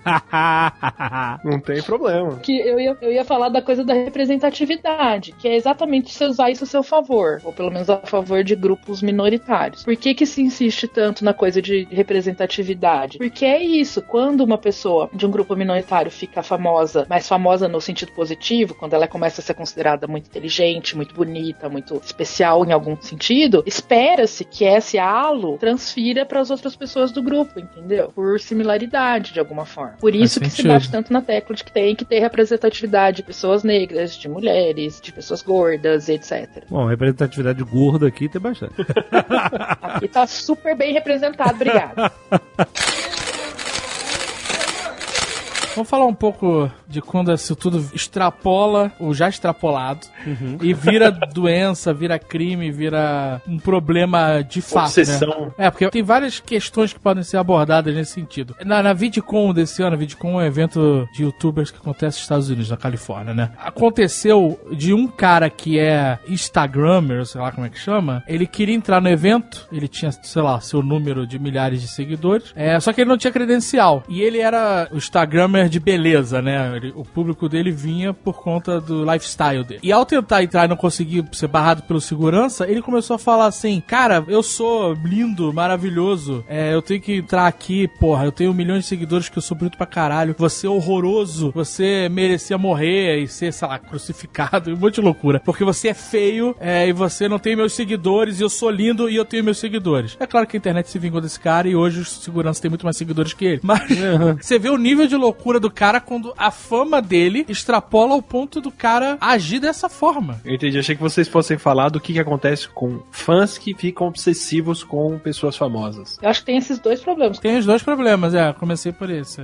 Tem um problema aí nessa história do cara. Ele é famoso na- naquele nicho dele, né? Então tudo que ele ouve vindo dos fãs, mesmo que seja 20 mil, 2 mil fãs, é que ele é lindo, que ele é maravilhoso, que ele é o máximo. Então é uma quantidade de reafirmações e reforçamento do que ele faz que ele acha que ele é o super-herói. É a mesma coisa, gente, é exatamente o mesmo fenômeno de criar uma criança mimada. Se ela pode tudo, se ela sempre tá certa, se ela sempre é bonita, então é isso que ela é. E aí, quem é você pra falar que o minha, a minha prova tá errada? Então, é exatamente, você cria um monte de marmanjo mimado. E na VidCon não foi só isso não que aconteceu de horroroso. Alguns desses pessoas que não tinham sido credenciadas por N motivos, ou porque já tinham sido banidas da VidCon, ou porque perderam a data para credenciamento, foram convidados e, enfim, não, não se credenciaram, elas simplesmente apareceram lá e avisaram os, os seguidores, os followers, e fizeram tipo um mob, e gerou um caos, assim, e uma coisa que colocava em risco as outras pessoas, porque daí vira aquela correria, aquele empurra-empurra. É, porque é um volume de Porque gente absurdo, simplesmente né? o cara, é, o cara ele não, ele não marcou um, um meet and greeting com os fãs dele, mas ele falou, eu vou estar a tal hora no lobby do hotel. Isso, ele não tem o staff Ele preparada. botou lá no, no Instagram dele. E no- o evento não pode se preparar, o evento não tem como se preparar porque não tá avisado, e vira loucura. Esse, esse- essa parada da VidCon foi sinistra mesmo. Tem um, um texto do Hank Green falando dessas coisas que aconteceram e dando várias razões pelas quais eles não iam deixar isso acontecer mais, porque põe em risco a vida das pessoas. Então, tanto o cara que acha que ele é super mega famoso, quanto esse outro idiota que não tem noção do tamanho da força que as coisas que ele faz e que ele fala têm, da repercussão. Essa parada do VidCon aconteceu, certa forma, na BGS no Brasil há uns anos atrás. Tem aquele problema do Selbit, era o Selbit, não era? Mas é, eu não sei se você tá com mais gente e tal, mas... o Bem, mas tinha uma é. galera no evento que foi e ficou lá, começou a juntar gente, começou a ficar inseguro, começou a ficar perigosa a situação pelo volume de pessoas. Os seguranças não souberam lidar, em vez de levar o cara pro lugar reservado, eles simplesmente jogaram o cara na rua e aí você se vira com seu problema fora daqui. Mas isso é uma, uma parada bizarra porque é a pessoa que chega num nível de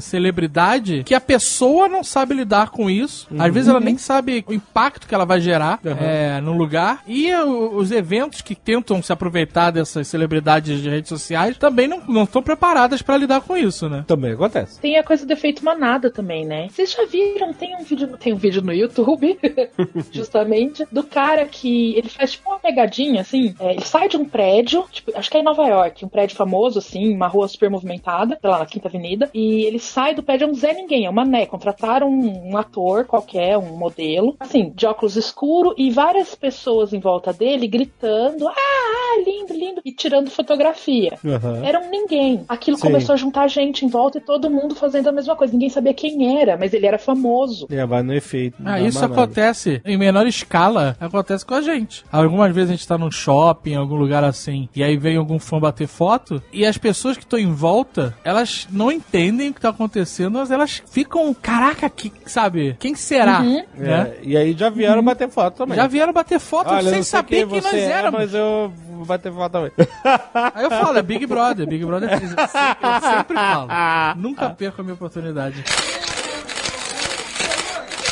Eu tava em Portugal num evento e coincidiu do Iberê do Manual do Mundo também ser chamado pra lá. E ele tinha combinado com as pessoas de Lisboa de se encontrar com eles numa praça da cidade. É. Fui acompanhar, assim. Chegou na praça, tinha umas 800 pessoas. Caralho!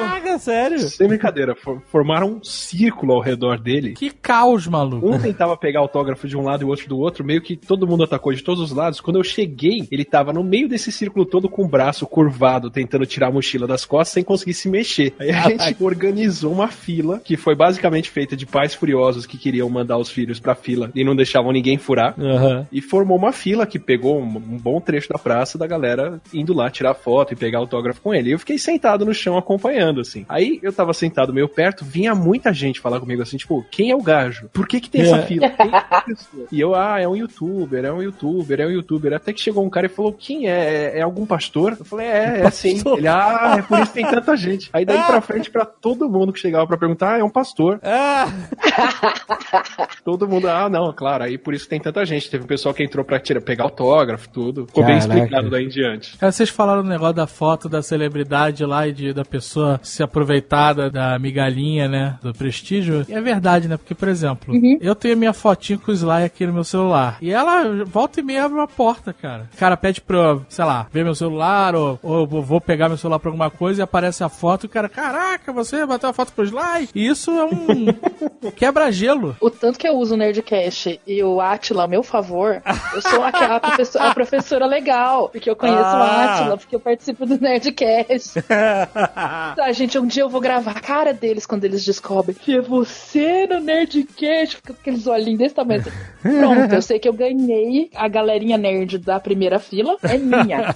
Porque eu sou amiga do Atila, do Pirula e participo do Nerdcast.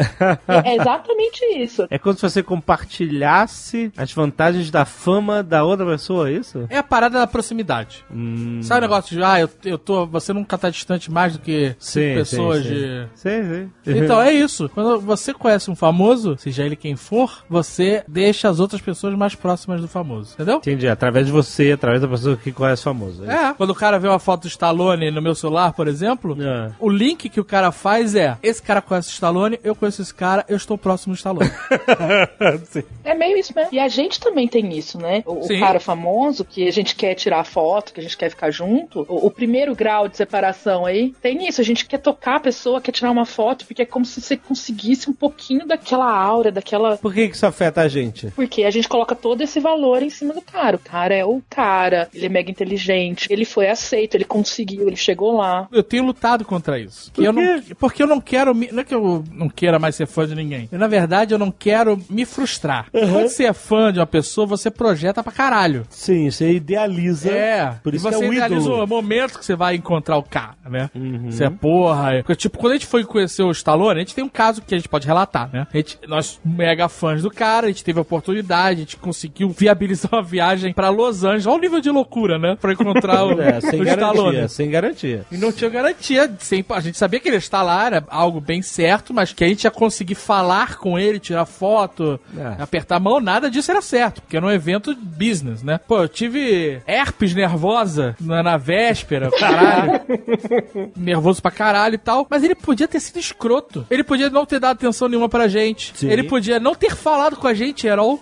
Sim, sim. E isso ia ser uma merda. Não foi, foi maneiríssimo. Que o Giuseppe tava lá e falou: fala com esses caras. E, e aí ele foi super simpático, atencioso. Momento muito foda. Mas imagina se ele não tá num bom dia. Não, não é uma questão dele ser escroto. Ele podia não estar num bom dia, simplesmente. Sim. E aí ele, ah, puta, oi, tudo bom? Tchau, obrigado. Ia, ia ser isso, ia ser.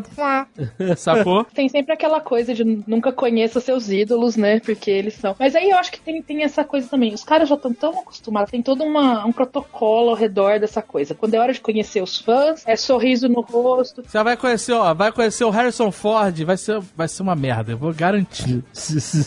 Eu sou muito fã, É queria ele conhecer, já mas tá eu, né, gente? Ele, vocês viram as últimas entrevistas dele? Ele já tá senil. eu, eu, queria- eu sou muito fã do Robert De Niro, mas eu sei que vai ser uma merda. Eu fiquei duas horas em pé na porta do teatro em Londres pra tirar uma foto pra pegar um autógrafo do David Tennant. Ah, você é fã do David Tennant nesse nível. Meu Doctor.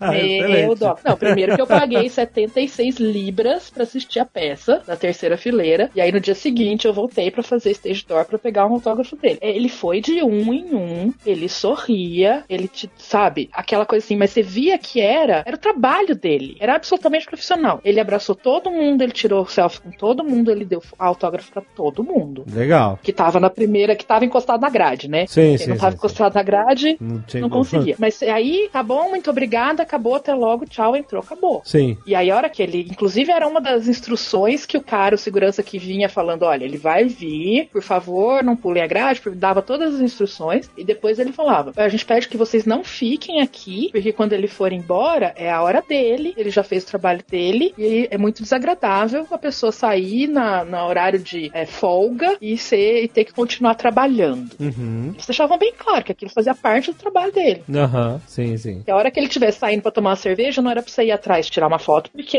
ele ia mandar você tomar no cu. E era com toda a razão do mundo, inclusive. Todo mundo tem direito a não ser stalkeado, né? Aham. Que é aquela coisa do fã obsessivo, que vira stalker, que vira doença. Então, né? eu, eu não sei, teve uma vez que eu, eu fui entrevistar o David Tennant na, pro Jessica Jones, né? E eu, eu sou fã dele também, porque eu assisti Doctor Who e tudo. E aí eu tava sentado, eu não sei o nível de fã que eu sou, eu sou fã, não sou.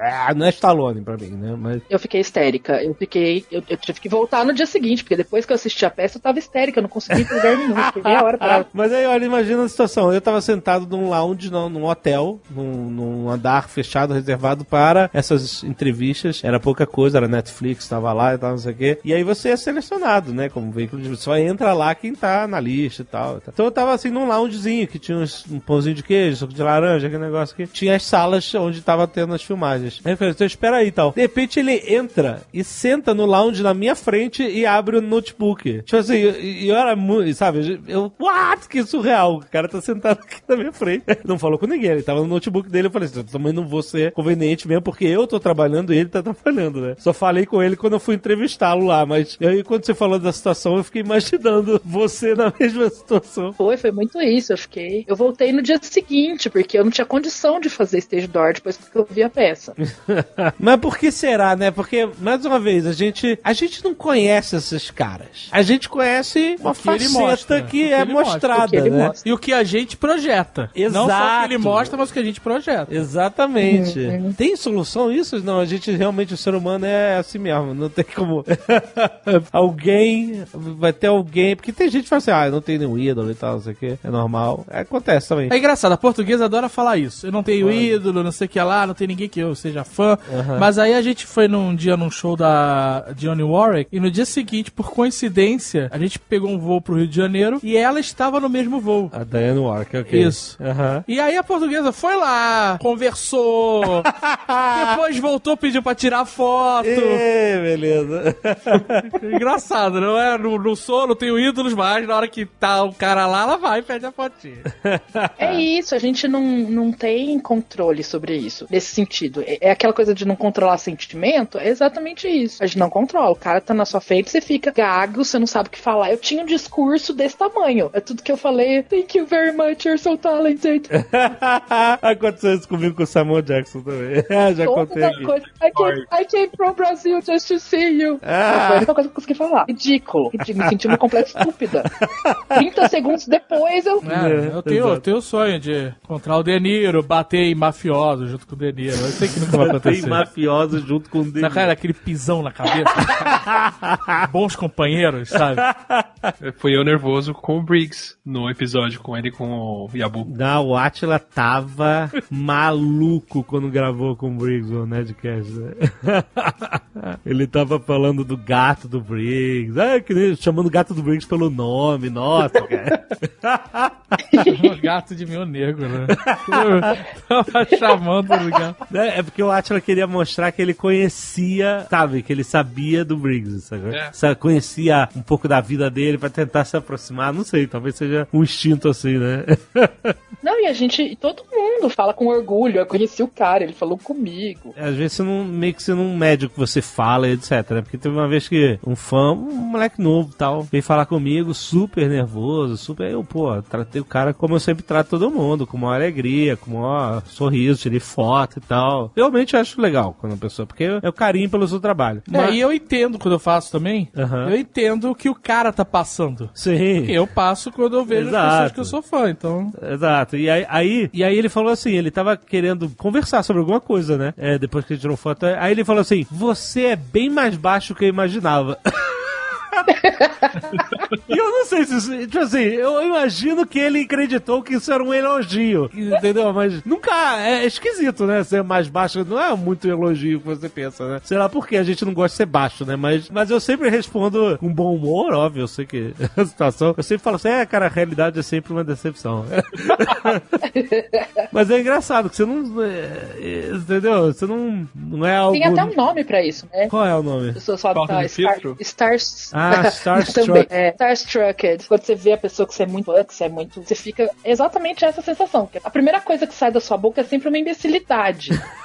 porque você não consegue mais pensar. Ai, ai. Dá aquela super ansiedade e você fala besteira, ou você não consegue falar nada. Mas é legal, é legal. É, e você acha que você é super cool. Não, vou lá, pego o autógrafo, que o quê? Chorava, tremia. Ridículo. Você fala, ah, eu não sou essas menininhas histéricas. Vai ficar igualzinha. É engraçado, mas fica, cara. Não tem quem não fique. Fica, é incontrolável.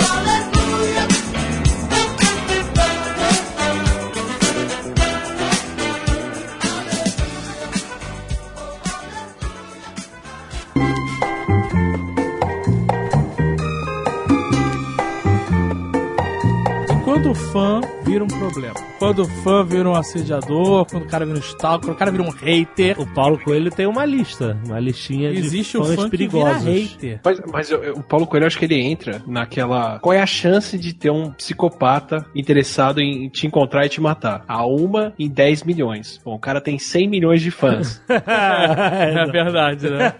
então deve ter uns 10 Uhum. malucos atrás dele, assim. É, é, sim. Tanto que ele, ele quando vai em eventos, é, Evento público, né? eventos públicos, ele. Quando ele vai em evento público que a ida, né, o local está anunciado, as pessoas sabem que ele vai estar lá, ele manda uma lista pra organização De pessoas que. e ele tem o segurança Foto, dele. Jack Bauer da. Alemanha. Foi isso. Não, ele, ele- o lugar, ele fala, ó, tem que ter segurança, essas pessoas aqui podem vir me procurar aqui, ameaçam que minha tem vida. uns stalkers aí, pô. Sinistro, né? Você para pensar é meio sinistro. Porque o cara tem uma informação, olha, o Paulo Coelho vai estar nesse dia, nessa hora, nesse lugar, É, exato. né? Não, e essas pessoas são stalker mesmo, elas realmente ficam seguindo onde é que o cara vai estar. E agora com redes sociais que o cara bota, sei lá, tirar foto do lugar que ele tá agora, né? E se você já tá atrás do cara, você vai mesmo atrás. Não tem aplicativo até pra. Eu não sei se eu tô misturando Black Mirror agora com alguma coisa real, mas aplicativo que aponta onde a pessoa tá, inclusive. Não, não, não. Tem É, sim, tipo, ah, a tem, celebridade é, tal avistada em tal lugar no mapa. Sério? Deve ter, né? Exatamente, tem. Tem os aplicativos assim. E tem as redes de fãs, né? Qualquer pessoa que já passou meia hora no Tumblr sabe disso. As Caraca. pessoas veem o cara e tem toda uma rede, né? Que elas já acionam. Fulano tá em tal lugar, corre todo mundo lá. Caraca, que Filmagem do não sei o que tá sendo em tal lugar, corre todo mundo lá. É, eu tenho uma regra, eu tenho uma regra no nosso pequeno universo de pessoas conhecidas. A regra é nunca publicar uma foto minha em algum lugar enquanto eu estiver no lugar. Toda vez que eu traio essa regra,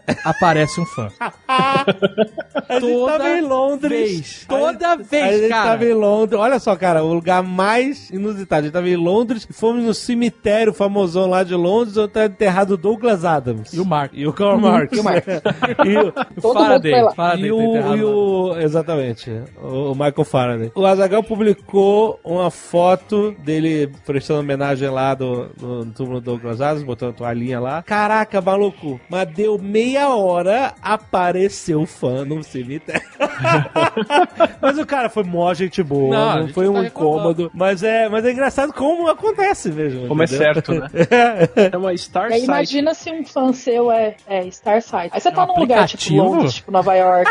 é, Starsight, é um que tem um monte de celebridade, você fica lá caçando. Onde você vê a celebridade, posta a selfie que você tirou com ela e tudo. Caraca, aí você pode botar tipo um tag, eu quero saber onde tá o Stallone. Uhum. Olha só. Pô, imagina que você tá em Los Angeles, você põe lá que celebridade que tá perto de mim que eu quero correr atrás e ver. Caraca, que maluquice. Exatamente. Cara, teve. A gente já contou essa história, né? A gente tava no evento do Stallone, no evento que a gente conheceu ele e tal. E era uma loja de relógios, né? E era o evento da Montegrappa, era o lançamento da linha de relógios. Então era uma, uma loja de relógios de luxo lá em Los Angeles. E a gente tava esperando, é, conversando com o Giuseppe e tal. O Giuseppe foi sair pra um canto. E aí parou uma, uma, uma desses carros, né? SUV grande na porta. Que eu vi parar assim. Eu falei, deve ser o carro do Stallone. E passou um ônibus de tour da TMZ. É, um Que é site tour. fofoca contigo, gringo. É um, é, é um, é um tour da TMZ que eles fazem por Los Angeles, meio que catando celebridades. né? Eles passam na casa das pessoas, vão nos lugares onde essas pessoas costumam ir, né? Então é tipo uma- um, um hunt, por, né? Uma caça de celebridade. E esse ônibus passou, tipo assim, 30 segundos depois que o ônibus da TMZ passou, É. o Stallone saiu da porra do carro pra, pra dentro da loja, cara. Imagina o frenesi nesse ônibus, se o Stallone sai na hora que o ônibus tá passando. Que engraçado que ia ser, cara. É, os caras realmente conseguir. Quando a gente foi entrevistar o Hugh Jackman no YouTube, de alguma forma as pessoas juntaram os pontos e tinha uma galera na calçada lá embaixo. E ele saiu de lá, acho que pro SPT ou pra algum lugar de helicóptero, mas os carros que trouxeram ele saíram pela avenida. Dez caras fantasiados de X-Men correndo atrás dos carros. E lá. um de Homem-Aranha também. Um de Homem-Aranha.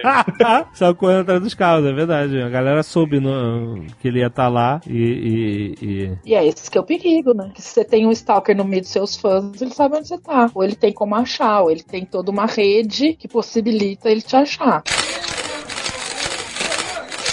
Mas e quando a decepção do fã transforma o cara num hater? O cara é super fã da pessoa e aí de repente ele passa a odiar a celebridade, o, o- o ídolo, como se fosse o maior inimigo do mundo. E na verdade, isso é muitas vezes só falta de atenção. O oposto do amor não é o ódio, né? Tipo, o oposto de Não. gostar muito de alguma coisa é a indiferença. Ódio e amor tá muito junto ali no que a gente sente. É, mas assim, acho que a rejeição é, causa também isso, né? É que é, geralmente essas pessoas já têm um- esses stalkers, assim, esses, tipo, o cara que matou o John Lennon, enfim. Eles já têm uma patologia anterior, né? O cara Aham. teve o azar de ser o objeto da patologia. Sim. E geralmente quando isso acontece, é bem isso, né? Um atentado a a atrizes também, eu tô tentando lembrar. O Ana Hickman, recentemente, teve a Sharon Tate e o, né, o... o Sharon Tate, eu tava tentando lembrar dela. Por causa disso, né? O cara acha que ele vai aparecer na frente da pessoa e a pessoa vai se apaixonar por ele ou dar toda a atenção do mundo. O cara dá, né, dá um autógrafo, vira as costas, vai embora, pronto. Agora ele virou objeto de ódio porque ele não, não retribuiu da maneira que o cara imaginou na cabeça maluca que ia acontecer. É, mas isso já tem uma patologia aí. Não é uma co- coisa normal, você diz. Ninguém vira stalker, psicopata ou uma pessoa violenta porque ficou fã de alguém. Ele já era e aquilo foi Acabou sendo uma válvula ali. exato. A gente tem alguns casos de pessoas que eram haters, mas era só falta de atenção. Ah, mas começou com a falta de atenção. Não, o Fala os cara reclamava, criticava, e aí a gente falava alguma coisa e o cara mudava de perspectiva. isso, isso acontece. O cara, ah não, foi mal, eu só tava. É, o cara quer só tava sendo um babaca, sei lá. É, não, é verdade, acontece mesmo. Ou o cara tava só sendo um babaca porque ele aprendeu que ser babaca chamava atenção. Chama atenção, né? Que de Pois é. certa forma funcionava, né? De certa forma funcionava. Então. Exato. É por isso que eu não dou atenção É, não a babaca mais. e a hater. Não dá mais atenção. Eu, exatamente. eu aprendi com o tempo que eu tenho que focar minha energia em quem é positivo. Com certeza. Então, se esse cara acha que é assim que ele vai conseguir me chamar atenção, ele vai tomar só um bloco. Eu acho que é assim que a gente exatamente tem que lidar com isso. Aquela história do, de não alimentar o troll é exatamente isso. É que acontece que isso tem que ser uma coisa bem sistemática. Do tipo, ninguém pode fazer isso. Se ninguém fizesse isso, não existia troll. É que tem a galera que retroalimenta. Então é bem isso. Também faz parte de um distúrbio da pessoa precisar de atenção, querer preencher um, um vazio, algo que, entendeu? A pessoa não encontra por si só e ela projeta naquelas pessoas, numa- na idealização de algo que ela não tem. Sei lá, entendeu o que eu quero dizer? Será que isso faz parte de uma condição. Que buraco é esse que isso preenche, né? É, exato. Não sei se chega a ser um distúrbio. Quer dizer, quando chega nesse extremo, talvez sim, mas do cara ficar caçando a atenção de todo mundo o tempo inteiro e ele faz qualquer coisa que tenha como retorno a atenção, até ser babaca. Aham. Porque isso tem retorno o que ele quer, a atenção. Não importa o que ele tá fazendo, importa que consiga atenção. Porque ele é primeiro, porque é a única maneira com que ele aprendeu a conseguir atenção. Porque ele pode não ter o outro repertório de ser legal, de ser adequado, de conseguir ganhar as pessoas na, na amizade. Ele só tem esse outro. E esse outro funciona, então ele vai continuar sendo babaca. Quando ele tem atenção, a pessoa se sente importante, não é isso? Exato. Que a, a pessoa sabe que ele existe, que já é mais do que a maioria das pessoas. Quando você responde um hater, você sabe, isso é foda. Muitas vezes quando você dá atenção a um fã, bate uma foto, dá um autógrafo, não me entendam mal, mas você não sabe que essa pessoa existe. Porque às vezes você tá fazendo uma interação automática. Você não conhecia aquela pessoa até então, E né? às vezes você não vai conhecer ainda. Entendeu? Eu É. bati uma foto com um cara, é, ok, eu bati de atenção naquela micro interação de segundos, mas às vezes não é um evento que vai marcar a ponto de lembrar daquilo depois no futuro, entendeu? Aham, aham. Então, pra pessoa é um puto evento. É tipo o Stallone. O Stallone faz ideia que eu sou, entendeu? Bati uma foto com ele, foda-se. Se você chegar pra Stallone, É, lembra lembra em aquela vez? 2013 que a gente bateu uma. Entendeu? É, exato, Você não sabe? vai lembrar nem fuder. Mas talvez um cara que confronta um hater que ele respondeu, ou que, né? Ele vai marcar mais. é Vai isso? marcar, porque Ah. se ele respondeu, ele teve que parar, ler, pensar, ficou remoendo aquilo Uhum. É. até o momento que ele respondeu. Aí o cara entra naquele. num ciclo de Então o comunicação. hater é mais marcante, muitas vezes, que É. o fã. É um problema isso. Sim. Ah, mas isso também é outro. É o que é comum. A gente lembra mais de coisas que foram aversivas. a gente Negativas, lembra né? mais de. É, a coisa positiva é escrita na areia e a negativa na pedra, né? Exatamente, porque isso tem valor de sobrevivência. Tem valor de sobrevivência. Porque a gente precisa evitar coisas perigosas. Então elas têm que ser muito marcantes. Marcantes, entendi. Mas eu, como pequena celebridade da internet, eu luto contra isso diariamente. Eu não dou De não dar atenção. espaço pra hater. Não Sim, dou, sim. cara. De não deixar aquilo, tipo, te incomodar nem nada. É, isso. não, eu não. Se o cara vem com hatezinho. É, Facebook, eu nem olho, então foda-se. Mas Twitter é block direto, então morre automaticamente. Aham. Eu, eu instalei aquele aplicativo que eu falei lá de comentários e, puta, é uma outra vida, cara. Shut up! Aperta aqui, ó. Shut up! Ele cala comentário de YouTube, cala comentário do site. Eu não vejo comentário Você de portal. Aham. É no- É como se não existisse. E não faz falta. Você não fica, uai, cadê os comentários? Eles não estão lá, eles, eles somem do layout. Aham.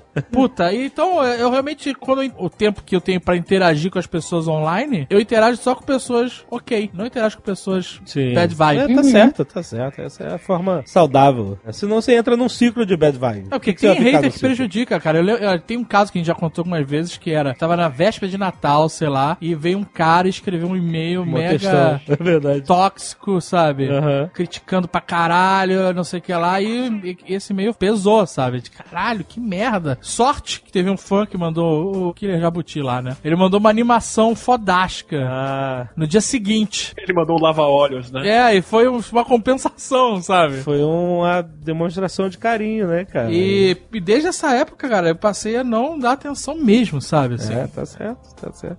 É, é, é- é o reforço da coisa, né? É o ciclo escatológico, né? Exato. Você lê 500 comentários legais, um ruim, aquilo te chama a atenção, Acaba você responde só aquele e todos os É.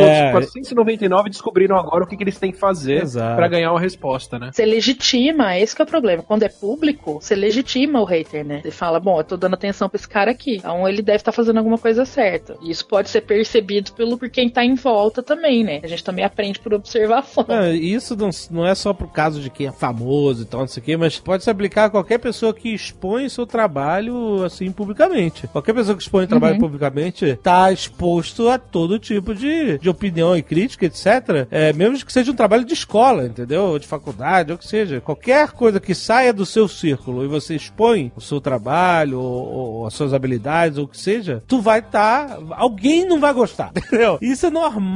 Isso é normal na vida de todo mundo. Quanto mais o cara expõe, obviamente, mais dos dois lados. Mais motivo você tá dando para as pessoas não, não gostarem. né? É, gostarem e não gostarem. Então você vai ter dos dois, você vai ter as duas coisas. Isso seria indiferente também, óbvio. É isso que a gente, tipo assim, isso independente de fama, é simplesmente expor você ou seu trabalho ao público. E a gente tem que aprender a lidar com isso dessa forma, entendeu? Levar só de uma forma positiva, de aprender, por mais difícil que seja, por mais que o cérebro lute contra, como a Ana falou, que é uma questão de sobrevivência, então é um instinto de marcar o negócio negativo muito mais porque você tá se protegendo, então você tem que conhecer aquele perigo, etc. Então aquilo te marca. Por mais que seja instintivo, a gente tem que sempre lembrar do valor que é muito maior de um elogio. Porque pro cara ir elogiar é muito mais difícil do que parar pra falar mal, com criticar, etc. E muito mais do que ser indiferente, que aí simplesmente o cara não gasta tempo com, com você nem nada, entendeu? Então, Uhum. o elogio, ele requer mais energia da pessoa que tá elogiando do que a pessoa que está criticando. Então, por isso que ele tem mais valor, se você parar pra pensar, entendeu? Então, é, por mais que um dia você se sinta. A gente tem nosso trabalho criticado o tempo todo. Cada um critica. Todo Nerdcast é, Não o melhor não é Nerdcast. Não, não é não. O quê? Criticado aonde? Ah, Aonde? por aí. Aonde? Aonde você lê crítica? Não, é, no, no, de comentário. Não né? existe comentário, cara! Onde fica isso que eu não consigo achar? Eu tô aqui no site do Jovem Nerd. Aonde estão os comentários? Eu não quero dizer. Eu não consigo achar no layout. que também Não aparece pra mim. elogios, mano.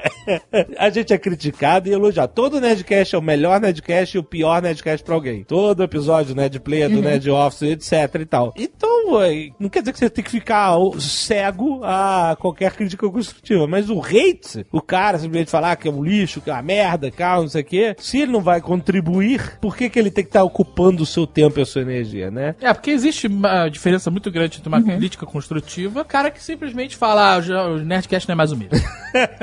né? Isso desde o primeiro. Então foda-se, né, cara? Não, não- isso não acrescenta Nossa, nada, né? é, exatamente. E realmente nunca vai ser mesmo, né? Aham. As pessoas mudam, a dinâmica muda, tempo livre das pessoas mudam, Exato, né? exato. Os assuntos que a gente quer abordar mudam. Exato. As exato. histórias que a gente tem pra contar acabam, né? Então é, Sim, não tem sim. como ser o mesmo. Se fosse o mesmo, teria acabado já. Tá sempre mudando, é exato, né? Faz parte. E banda também. Às vezes você fala assim, ah, a banda, não gosto mais dessa banda porque, sei lá, ficou ruim. Aerosmith, nos anos 70 é uma coisa, nos anos 90 é outra. Né? Isso é bem claro, entendeu? Eu prefiro o Aerosmith dos anos 70. Nos anos 90 acho muito meloso, muito comercial, sei lá o quê. Rock and roll raiz eu acho mais anos 70. Mas bolas, faz parte. Às vezes os caras mesmos mudaram, entendeu? Mudaram a, a dinâmica deles interpretarem o que é a, a música que eles querem tocar, entendeu? Não tem como eles adivinharem o que, que os fãs. é, ou então eles não têm obrigação nenhuma de estar na vibe dos fãs dos anos 70 pra sempre. É, e aí os fãs dos anos 70 vão dizer que o Aerosmith tá decadente,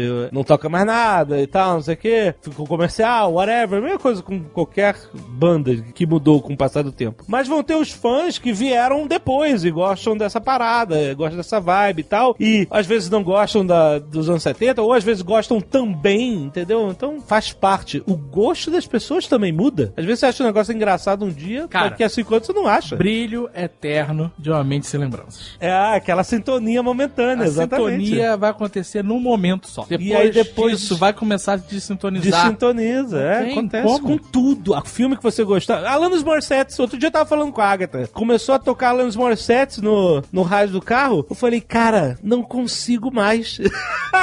eu era muito fã de Alanis nos anos 90, você não tem noção. Sabe? E, e- e ainda acho legal, gosto dela como pessoa e tal. Mas tocou a música, tipo assim, cara, passou. Pra mim, passou. e eu não vejo, eu não acho que é culpa dela, entendeu? Eu acho que simplesmente mudei o meu gosto. né? Eu não curto mais a, a Alanis dos anos 90. Tem gente que vai ouvir isso e falar, porque você não é fã de verdade. Ah, Sabe aquele. A galera que gosta de caçar a carteirinha. Você fala, nossa, eu gosto do filme da Mulher Maravilha. Você leu quantos quadrinhos? Você sabe o nome do personagem que apareceu no quinto Aham. quadro da sétima página da edição de 1932, né? Porque se você não souber nomear todos os droids em ordem, né, do Star Trek, você não é fã de verdade, eles caçam a sua carteirinha. As pessoas têm uma necessidade de impedir que os outros gostem das coisas, sabe? Deixa o povo em paz. É esse negócio do, do, do hater aí que, que Dave tava falando. Deixa em paz. É, é. Precisa prestar atenção no que você não. Não gasta energia com o que você não vai produzir nenhum. Não é melhor ser indiferente com o que você não gosta? Você não gasta energia nem tempo com aquilo. Seria maneiro se fosse nem que tem um filme, acho que é do Matt. Eu não sei, eu lembro qual era. Que as pessoas têm um- uns pontos. É um futuro apocalíptico. É, não, é do daquele. do Justin Timberlake. As pessoas ganham uns pontos. E elas usam esses pontos pra comprar comida. Justin Timberlake? É, é um filme de futuro com Justin Timberlake. Caraca, nunca. Isso é Black Mirror.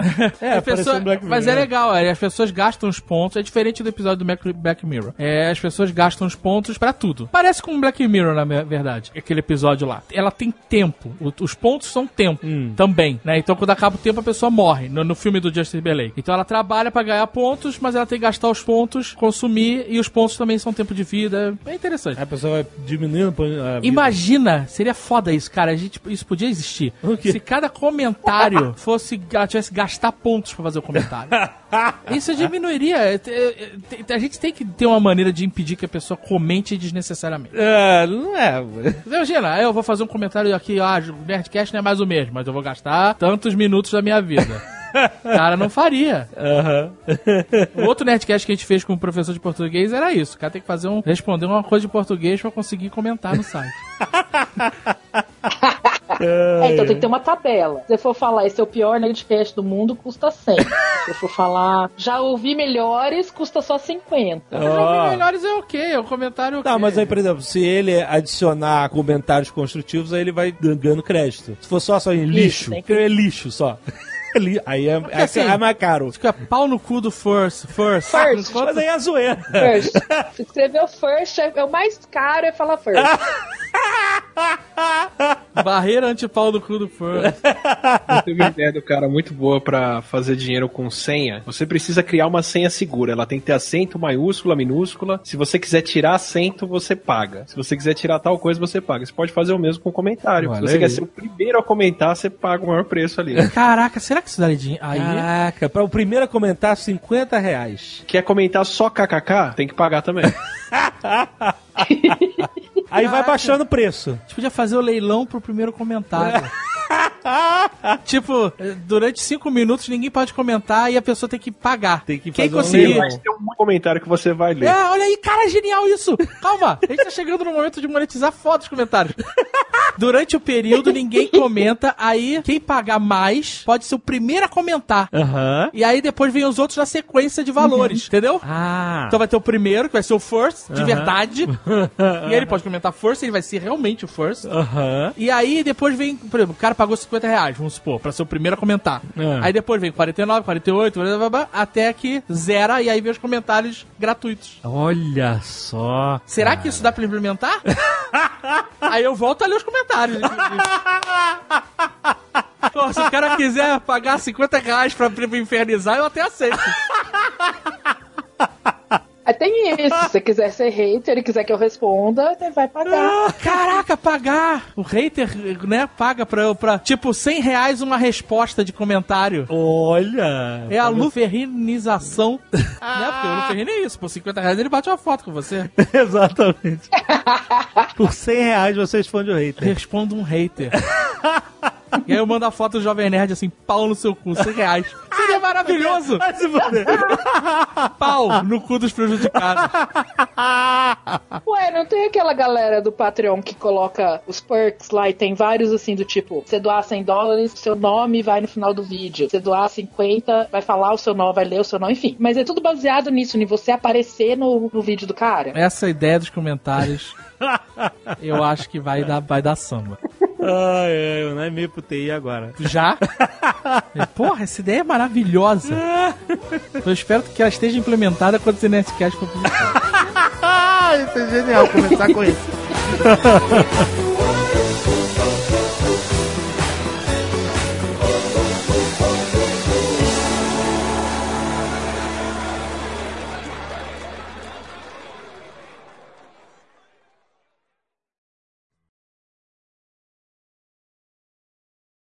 Como a gente tá jogando em outro nível, né? O André tá no, no Hangouts, que ele tá no Wi-Fi do avião, voando de volta pra casa, Ah. depois de ter passado a tarde na Globo. Ah. Hum. Conhecer o pessoal que tá editando o especial do programa sobre ele, que vai sair.